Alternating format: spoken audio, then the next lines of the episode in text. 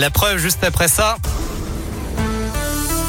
Et le sang en question, c'est le journal des bonnes nouvelles avec euh, Noémie à Mabilon. Noémie Mabilon, Oui. bonjour. Bonjour Vincent, bonjour à tous. Et on commence avec une bonne nouvelle en cette période de rentrée scolaire.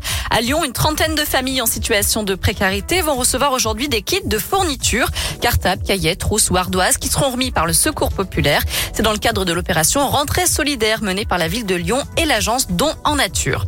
Deux Isérois participent ce soir à la nouvelle édition du meilleur pâtissier sur M6. Ninon, 17 ans seulement, elle sera la plus jeune du programme. Elle a décroché sa place en remportant l'émission En route vers le meilleur pâtissier.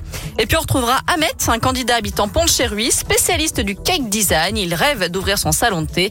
Ils auront la chance tous les deux donc de côtoyer Mercotte et Cyril Lignac pour découvrir leur euh, création. Rendez-vous ce soir à partir de 21h10 sur M6. Enfin, on connaît la liste des 100 sites sélectionnés pour le loto du patrimoine. 12 sont situés en Auvergne-Rhône-Alpes et parmi eux le château de Rochebonne à Thésée dans le Beaujolais et l'ancienne fabrique de soie de la Galicière à Châtes en Isère. Des monuments qui ont besoin d'être restaurés et qui vont donc bénéficier d'un soutien financier grâce au jeu lancé par la mission patrimoine, des tirages du loto et des tickets à gratter qui sont mis en vente depuis le début de la semaine.